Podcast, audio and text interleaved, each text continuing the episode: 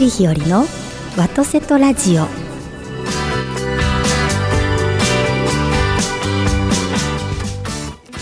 はようございます。森日和でございます。今週も神戸からお届けしてまいりたいと思います。ビリーさんおはようございます。おはようございます。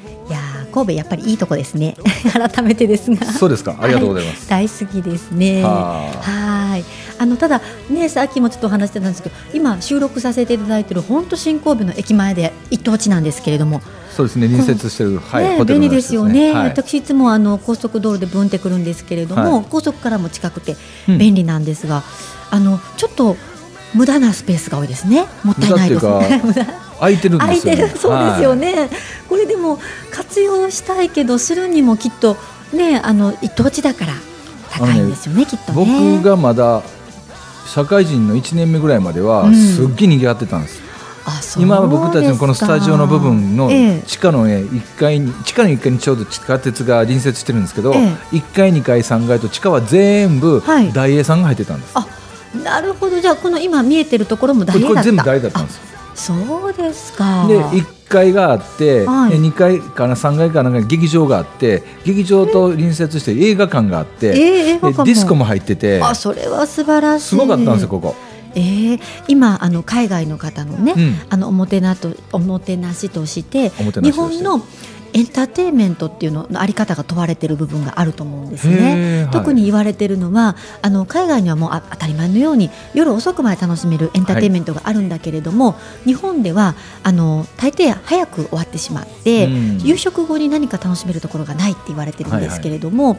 神戸なんかは本当にいろんな色の文化があられるので、うん。この場所いいですよね。なんかそれこそもう一回劇場は今でもあるんですか？劇場はありますよ。オリエンタル劇場って。そうですか。何され劇場ですよ。ああじゃあ使ってらっしゃるんですね、あじゃああれですね。ただ他にスペースがいっぱい空いてますよね。ねなんかい。ろいろね、活用できそうですよね。きっと考えてらっしゃるんでしょうけれども、でね3か月間ぐらいにわたって、はい。ちょっとした工事をしてて。あそうですか。でね結構無駄だったものが結構綺麗にされてるみたいですあねそうですか。じゃあきっと何か計画あられるんですね。だと思います。僕らの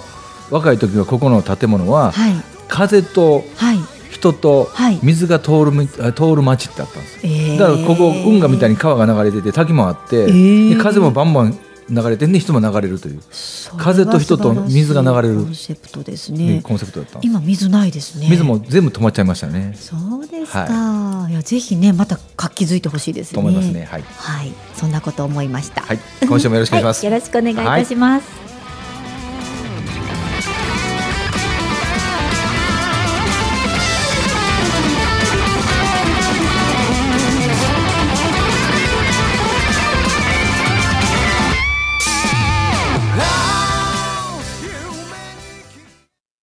改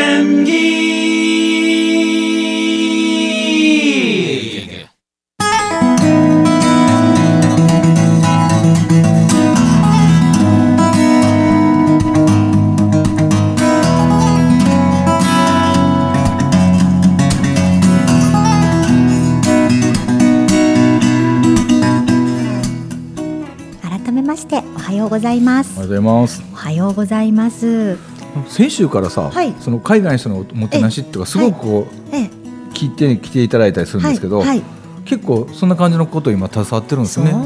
ですよ。今それがもううんあの絶好調にピークでですね。ピークと言いますか。あの今いろいろさせていただいてるんですけれどもお仕事ね。あのやっぱりあの未来を持って今何生きるかっていうテーマで私いつも生きておりますので、で未来にやはりあのつないでいかなきゃいけないものを今つないでおかないとうん。途切れてしまうということで、あのご先祖様たちから教えていただいたお知恵を子どもさんたちにおお伝えするという活動私の中でも本当に重要な活動だと思って頑張ってるんですがそれ以外にも例えばあの文化のことですとか、うん。特に今の日本がまあ元気にといいますか世界中の皆様に愛していただいて、うん。あの存在するのはですねやっぱりご先祖様たちが積んでくださった陰徳によるものだなというふうにも思いますのでうん。じゃあ今私たちが世界に対して何をしてしていかなければいけないかということもおのずと出てくるんですが、うん。まあ、多くの方々が世界に貢献してくださっているのでね、私はまだまだ何もできてないのに何とも言えないんですけれども、うん。そう中で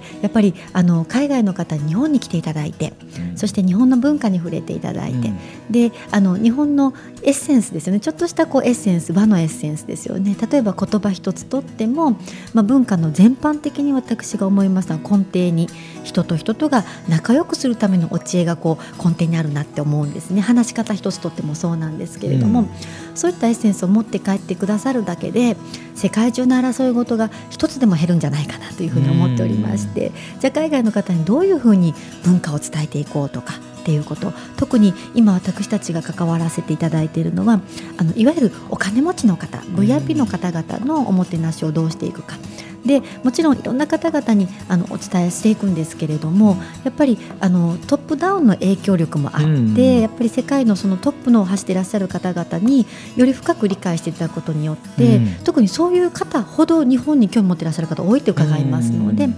そういう意味ではそういう方々に理解していただくことによってより浸透が早いといいますか、そういうことをどうしていくかということを考えて今あのいろいろな方にごご助言いただきながら頑張っているところがあるんですよ。僕まあたまたまじゃなくて、えー、まあ身内というか、えー、義理の、ね、兄弟が海外の人になったのでね、はい。はい、特にヨーロッパ、まあ、スペイン人なんでね、はい、彼らからね話すると僕たちがかた多分勝手な先入観ですよ、うん、で思ってるのとはるかにね求めてるものが違うかったっていうのがねよく聞きます。先週ね話せなかったんですよ。ええ。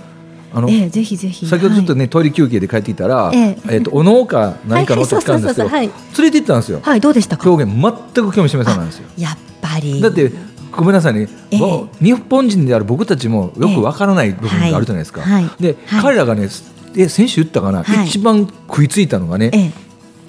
吉本見に連れて行ったんです、ええ、で新喜劇って言い方しましたけど、ええ、あのね吉本行ったことある？吉本はないですね。あのね朝からあって、え、僕ら行ったんは9時半ぐらいから行ったかな、ね、夜までずっと一日遊べるんですけど、初めね,、えー、っとねお笑い養成なんとかっていう、はい。コントがあったり漫才があったり、落語があったり、はい、ダーッとあって最後に新喜劇があって終わるっていう、はい、えじゃあ朝からずっといられるんですか？はい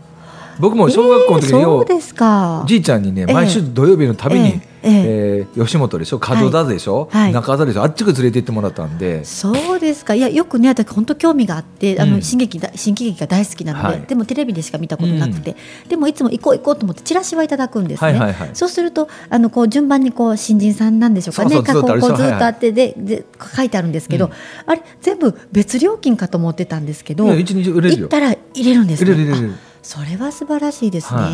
い、で一番その中で食いついたのか、うん、もう腹抱えて言われてたのは新喜劇の劇だったんですよ。でも後になってから、うちの妹がね、はい、通訳がたらずっとしてて、はい、すごい素晴らしいって言ったのが、はい、何だったと思います？えー、だから、えっと、みんなで一斉に転ぶとかですか？じゃなくてその新喜劇じゃなくて朝からずっと見てきて、はい、新喜劇では腹その見てその場で笑ったんやけど、はい、通訳だからこう聞きながら後になってみんな日本人が笑うよりも笑うテンポが遅いんですよ。はい、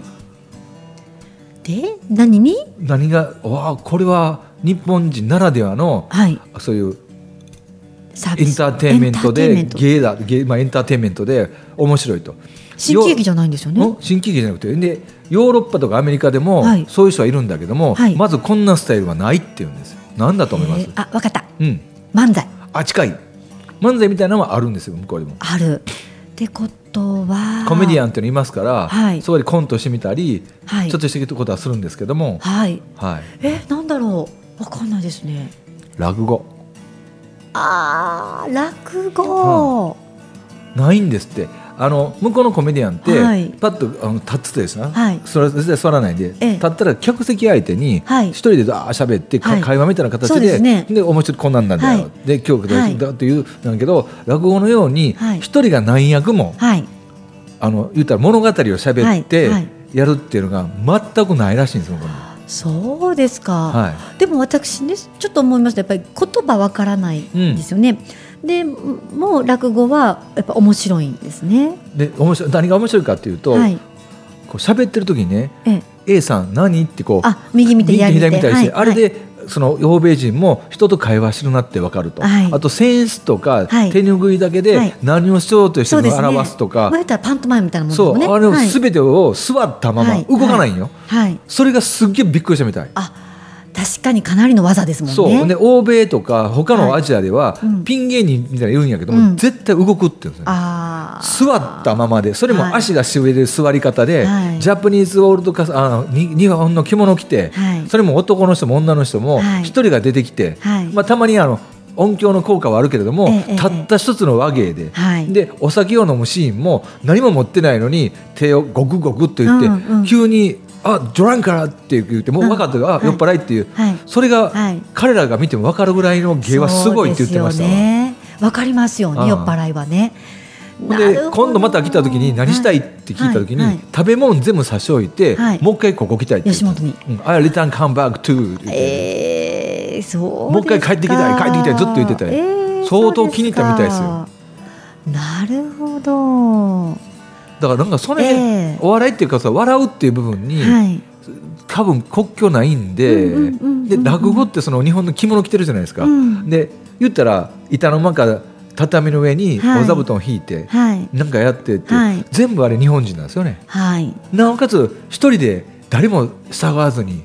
やるっていうことがすっごい彼にとってみたらある意味のカルチャーショックであり、すごいショックで感動してましたよ。そうですか。だから多分あの文鎮さんとか、はい、いろんな人たちが英語でやって、うん、あのアメリカとかねあのところですごい受けるっていうのも、はい。はい、多分そうなのかもしれません、なるほど、はい。まあ、内容もちろん面白いんでしょうけれども、うん、やっぱり感動しますよね。だってあそれがお箸になるのかみたいなあとね声色が、男の人が女の人の声。あれもね、素晴らしいって言ってました。あそうですか、で僕に聞いたのは「おいなんて言ってんの君」って。この,、はい、このあの人は役者かっていうか、はい、違うと、はい、落語家や、はい、お兄ちゃん落語って英語ないねんってあスペイン語ないねんって言って落語はないですよね。そうなんどこの国にもないですよね、うん、だあの話すだからストーリーテラーみたいな説明しかないと。はい。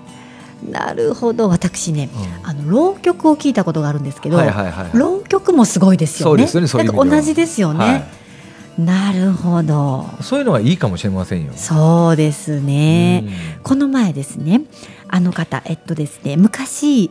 ナスビ君っていう人がいてテレビで。あいたいたいた。なんかと勉強して東大行くみたいな、はいはい、その時に先生がいたのを覚えてらっしゃる恵子先生と呼ばれてらっしゃった方。ああなんかいたね、はい、はいはい。はい、あの方が今浪曲師になってらっしゃって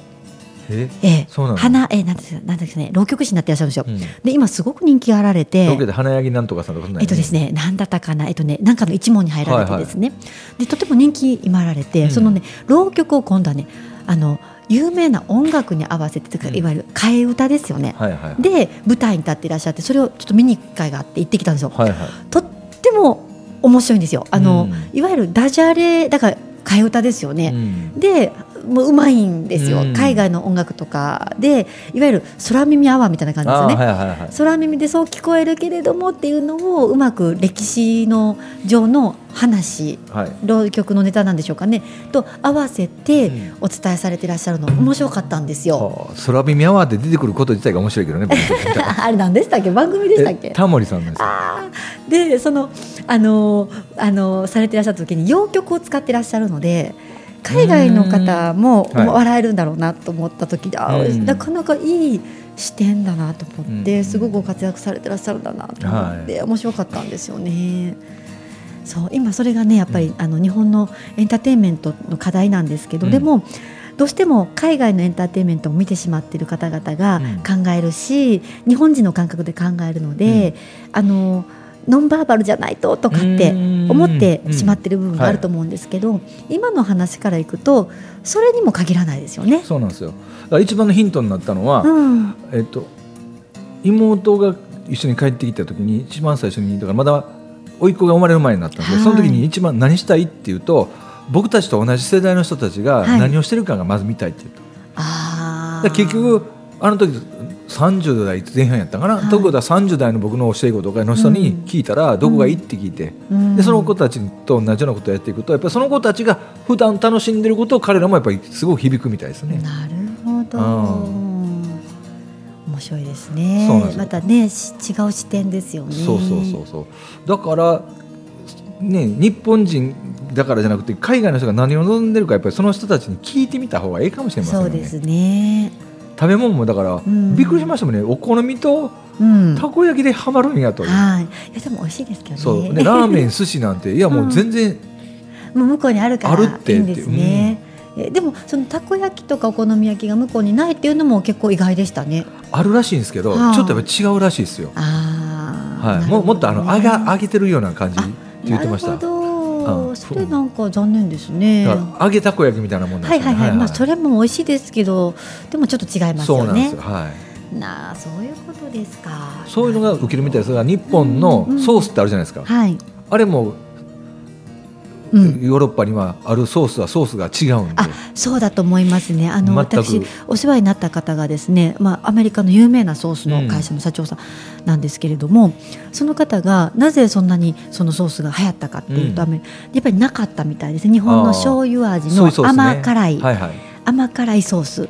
がなかったみたいで、うん、すごいもう爆発的ヒットですよね。ねうん、だってあの醤油もソースも日本に作るやつって大豆じゃないですか、うん、でもヨーロッパは大豆からそういうの作るっていう習慣がないみたいですよね。海外のソースって何から作ってるんですかね。いろんなもんですよね。あのソイソースみたいなもんはないっすよ。あるとしたらケチャップでしょ？はい。あとオリーブオイルをベースにしたなんかとか。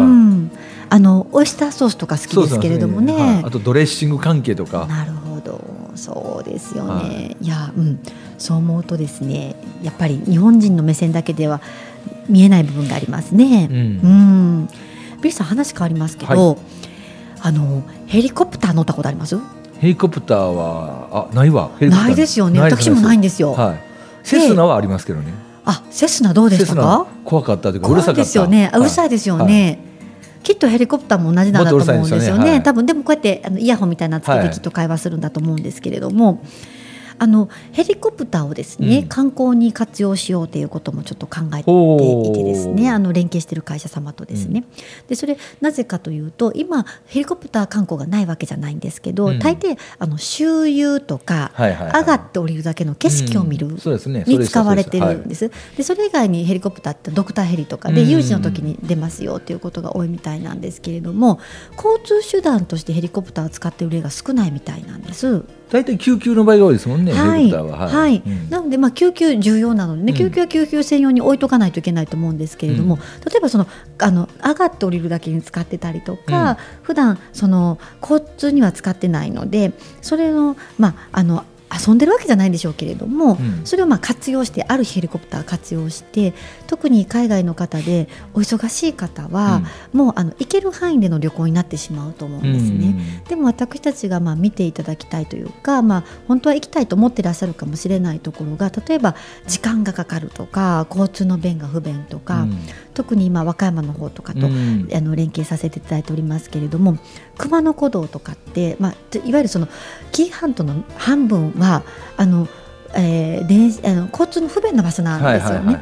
でそこにヘリコプターで行くと数十分で行けたりとかしてそうすると移動時間を短縮して現地での時間を十分にお取りすることができるということも考えていて、でも私が今のところもうすぐ乗る予定なんですけど、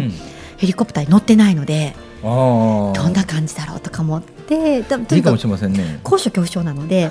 大丈夫かなとは思ってるんですけど、はい、ただ本当に数十分で近いみたいなんですね。で、ね、あのその安全性もですねお聞きしたところによるとその連携させていただこうと思っている会社様がおっしゃるには例えば取材とかで使って、うん、あの無理な飛行をした場合とかあのもっと近く寄ってとか、うん、っていう場合に事故が起こったことはあるみたいなんですけど通常やっぱり安全性大事なので天候が悪かったりとかしたら飛ばないそうなんですね。うん、すね。ビル風があったりと思いませんね。はい、はい、なのであのそういうあの特別な条件以外で普通に飛んだ場合には事故ゼロだそうなんです、ね、そうですね、はい、なので安全性も無理をしなければ大丈夫みたいで、うん、そういう意味ではあのとてもあの有効な交通手段で、あのヘリポートがない地域も事前に申請すれば、うん、その会社さんがですねそのヘリコプター持ってる会社様がちゃんと申請をすればあのあのなんていうかね、えっと、すぐに許可が下りるみたいなんですね、うん、そういう意味では海外の方のそのお忙しい方にですねよりあの日本の文化をあのできる範囲での観光ではなくて、うん、贅沢な観光をしていただけるのかなと思うというところと、もう一つ気になるのはあのやっぱりお年を召されてから、ようやくこう、まあ、時間ができたと。でももう足腰が弱くてっていうことで、あんまりこう歩いたりするしてまで観光に行けない人たちがいて、でもやっぱり日本人と感覚としてはあの一生に一度はお伊勢参りとか、一生に一度は熊野へって思ってらっしゃる方が多いんじゃないかなと思っていて、そういう方々のあの力になれるというか、あの一生に一度は富士山へとかってね、思ってらっしゃる方がちょっとこうヘリコプターだったら、少しこう楽に行っていただけるのかなとか思ったりとかしていてでそのことをちょっと今やってるので。いいかもしれませんね。あのそれで思い出したんですけど、うん、仁徳仁徳天皇陵の写真ではまってたもんを目指しましたわ。うんあの空空からの写真見て、はい、こういう形の、はい、あの、うん、えっ、ー、とジャパニーズあれなんだ何て言うんだったかな天皇忘れた、はい、のお墓なんだよって言った瞬間、ええ、おおってびっくりしましたから。本当ですか、はい、いやそれもね私たち今度あの春にですね、うん、あの実証実験をするんですけれども、うん、あの仁徳天皇陵仁徳天皇様の御陵を見て、うん、そしてその大きさスケールに感動しつつ、でもなぜこんなに大きいのかっていうのは、これやっぱり民の心の表れだと思うんですね。やっぱり聖の帝と呼ばれた、ね呼ばれていらっしゃったあの仁徳天皇陛下だからこそですね、うん、あのこんなに大きいあの、うん、お墓になったんだろうなっていうふうに思うんですけれども、横から見てたらですねただのこう山に見えるっていうか、ね、小山ですね 日が美味しいってるだけでなんですけど上から見ると大きさと形ですよねうんよね。はい、をこう見ていただくことができるということ、うん、でそこを見ながら吉野の山に行って。で吉野の山はやっぱり桜が有名なので、はい、春は大渋滞なんですね、うん、で交通規制なんかもあって入れないんですよね、うん、で交通規制があるところの中はですね混んではいないというのは制限されてるからなんですけれども、うん、でも入れる車両が限られていて、一般車両は入れないんですね。そのあのその期間に宿泊するお客様だけだったりとか、その地域内に住んでらっしゃる方しか入れないとかだと思うのでそういう意味ではそのヘリコプターがその中に入っていくことができたら渋滞知らずで行っていただけるということでそれをちょっと今考えてたりとかしていていいですね、はい、うん、そういう意味では仁徳天皇陵上から見た写真に感動してくださったんですね。そうなんですよ。お。おって言ってました。そう世界一大きいお墓って言われてますからね。ね、うん。そういう意味ではですね本当の文化をねやっぱり体感していただけるにはどうしたらいいかっていう中でですね、まあ、一つの,、まあ、あのプランとしてですね、うん、ヘリコプター活用しようということを今考えてましてね。ね。はい、あとお墓の関係でこの近くなんですけど五色塚古墳っていうのがあって、はい、そこ行った時には、はい、古墳のところになこうなんていうかなレイアウトに飾られてるんですけど、えー、埴輪とかね、はい、道具とかのこうレプリカなんですけど、はい、それもやたら気に入って欲しいって言ってましたもんね。えー、何に気に入ったんでしょうあの形ですよね。あとねだから日本と南米ぐらいじゃないですかああいう昔の、はい、ああいう焼いてる焼き物の、はい、そういう何か残ってるって、はい、そのヨーロッパとかそういうのにはああいうのってないらしいんですよね。あそうですか、えー、意外ですね。だって土偶なんて日本独特じゃないですかね、はい、出てくるの。はい、埴輪とか。はい。はい、可愛いですよね。あの埴輪馬の埴輪とか、はい、人間のこう変な形したやつとかやたらね写真撮ってはまってたの覚えてますあそうですか、だからさっきね言ってますけど僕らがこの子たちのこの人たちはこんなに興味あるんだろうってことがことごとく外れましたけどね。そうですよね、はい、だからこそやっぱり相手の感覚を知らないとですよね。そうなんですよ。ださっきね今日え選手が言ったけど大仏さんなんか絶対気に入ると思ったけど。思いますよね。全然そうですよね大きいなだけだったんですよ、うん、はい、なるほどいや貴重なご意見ですね。そうもう建物とか日本は金閣寺見せとったらいいですよ、本当。わかりました。金閣寺。食べ物はたこ焼き。たこ焼き。お好み。抑えました。はい。OK です。あとあのホテルのベッドがちっちゃいとかよく言われますね。ベッドがね、ねなんていうの柔らかい。あ、柔らかい。柔らかすぎるって言われてたよね。そうなんですね。あと足が出ちゃうっていう方もそれも言ってましたね。いらっしゃいますよね。うん、ケビンがね190ぐらいあるんで。大きいですね。うん、そうですか、はい。ただお風呂はね気に入ってましたね。湯船に浸かるっていうのは。ああ、はい、そうですよね。温まりますもんね、はい、あれは気に入ってましたね。なるほど、はい、温泉とかってお好きなんでしょうかね温泉はね僕は入らなかったんですけど行ったみたいです、はい、あのポカポカランドには、えー、あそうですか、はい、海外の方ねあのいろんな方とお風呂入るとか全然大丈夫ないんですよ。あですよね、はい、言ってましたよそれは。ねぜひねそういったところもですねぜひ見ていただきたいなと思いますしね、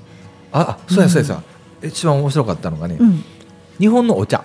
お茶、うん、お煎茶のお茶ですか？そう煎茶のお茶とか、うんはい、ほうじ茶とか、はい、スペインには何もあるんですよ、はい、ただ飲む時の湯飲み茶碗に驚いてましたね、なんでですか？ね、うちの母の方の実家にお好みを、お好み焼きをするから置いてって言われた時に、うちのおふくろが「ケビンお茶飲む?」って言ってね、なんかわかんない「はいいただきます」って片言の日本語で言って、あのお茶を入れるこうなんていうこれ茶卓茶卓を置いて、はい、でお茶渡したのね、はい、それがすごい初めてやったらしくて、ええ、もうずっとじーっと見たまま動かずに。えー、ななな何が？でどうやって飲むのっていうか。らなるほど。でその茶卓を持って飲もうとするが違う違う違う、はい、これを置いて、でなんでこんな皿がいるんやと。ああはいはいはい。それでで、あの持つとこないじゃないですか。ないですね。でこれどうやって持つんやとかなるほど。熱いんじゃないかとかそうですよね、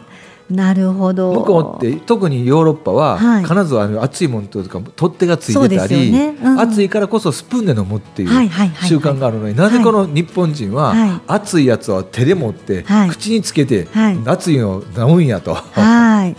なるほど。でこの下に置いてあるこの茶とこのこれこれは何なんだと、えー、なるほど。でそれを説明したのはうちに待ってうまいこと言ったのは、はい、ティーカップやコーヒーカップに皿があるやろと、はいはいはい、それと同じ考えなんだと。はいはいはいそうですね、うん、あれ湯飲みに取っ手がないからかもしれないです。というのは私どもね習ったのはですね、はい、まあ、まずは同じ役割として例えばその湯飲みを直接置くとあの湯飲みなり机を傷つけるからそこにまあお皿を置いておくっていうことを言われてますけど、はい、もう一つ言われたのはやっぱりその湯飲みが熱いから、うん、あれは熱いですよっていうメッセージなんです。でもともと本当に暑かった場合は茶卓ごと持ち上げて飲んだんですけど、はいはい、でも今はそれする方がまあ危ない粗相こぼれてしまう場合があるので、うん、なので湯飲みだけ持つんですがあの茶卓があるっていうことはあの暑いっていうメッセージなんです。器が熱いから気をつけてねっていう。ティーカップにお皿があったり、はい、コーヒーカップにお皿があるじゃないですか、はい、あれもそしたら熱いからいや海外の方がどう思ってあれを作ったかわからないんですけど、ね、日本のその茶卓は、はい、その湯飲みが熱いから、はい、熱いですよっていうメッセージ。あれはあの茶碗蒸しと同じなんですね。茶碗蒸しもあれ茶碗蒸しのなあの茶碗蒸しってお料理は皆さんこのあの卵液が固まったものを茶碗蒸しだと思ってる方多いと思うんですけどあれじゃなくても、うん、茶碗ごと蒸したら茶碗蒸しなんですね。そうなのね。はい、土瓶ごと蒸したら 土瓶蒸しなんです。だから土瓶ごと蒸してるし、茶碗ごと蒸してるから絶対熱いんですよ。熱い熱い。でもつあの中井さんが言ってくださる場合ありますけど、うん、料理してくださった方は近くにいないので一時暑いですよ気をつけてくださいと言えないので、うん、あれは日本人独特の言葉にならない言葉メッセージでこれがついてるっていうこともしくは蓋がついてるっていうことは、あの中があったかいから冷めないようだったり、はいはい。はい、まあ埃が入らないのいろいろありますけれどもメッセージなんですよね。そういうね、組んで、暑いんだなと。なのでこれでやけどしてしまったら言ってくれなかったからではなくて自分がそのメッセージを組めなかったという自分の反省であってなんです。なのであの茶卓がついてるっていうふうにも習ったのでそういう意味では私たちはそこまでお気遣いしてくださったことに対して感謝するという意味で、お茶卓をごと一旦持ち上げて。うんそしてでもあまあ大丈夫ですということで湯飲みだけ持ってお茶卓置いて湯飲みを持って飲むっていうふうに習っておりまして、うん、2回目からもう湯飲みだけでいいんですけれども、相手のご好意を受け取るという動作を一応するっていうことになってるんですね。今度ケビン来たら呼ぶわね。はい、ぜひぜひ きっといろんなことにあの疑問を持ってらっしゃると思めちゃくちゃ持ってますよ。それを答えていくという、ツアーもいいかもですね。ごくごく一般のね、えー、男であり、まあ、仕事はね弁護士なんですけど。あそうですか、はい、まあじゃあねなおさらいろいろとね疑問に感じてらっしゃることあるでしょうね。まあ、ぜひ一度お話してみたいですね、はい、スタジオはね来てもらったことあるので。あそうですか、はい、じゃあまた今度来日されるときに多分ね、年明け来るんじゃないですか。あ、本当ですか？はい、じゃあお声かけていただいた私、飛んでまいりますので。おいっ子連れてくれますんで。おいっ子めっちゃ可愛いよ。でしょうね、と思います。お会いしたいです。ね、その時何に興味あるか聞いていただいたら。いや、本当です。そうするといろいろとまた面白いプランが練れるかもしれませんね。やっぱりね、ヨーロッパ人っていうかスペイン人はちょっとアメリカ的な感覚とちょっと違ってますんで、うん、面白いかもしれませんね、うん、そうですね、はい、ぜひぜひお会いしたいと思います、はい、今日もあっという間に時間過ぎちゃいました、はい、あっという間でした、今週もまた。どうもありがとうございました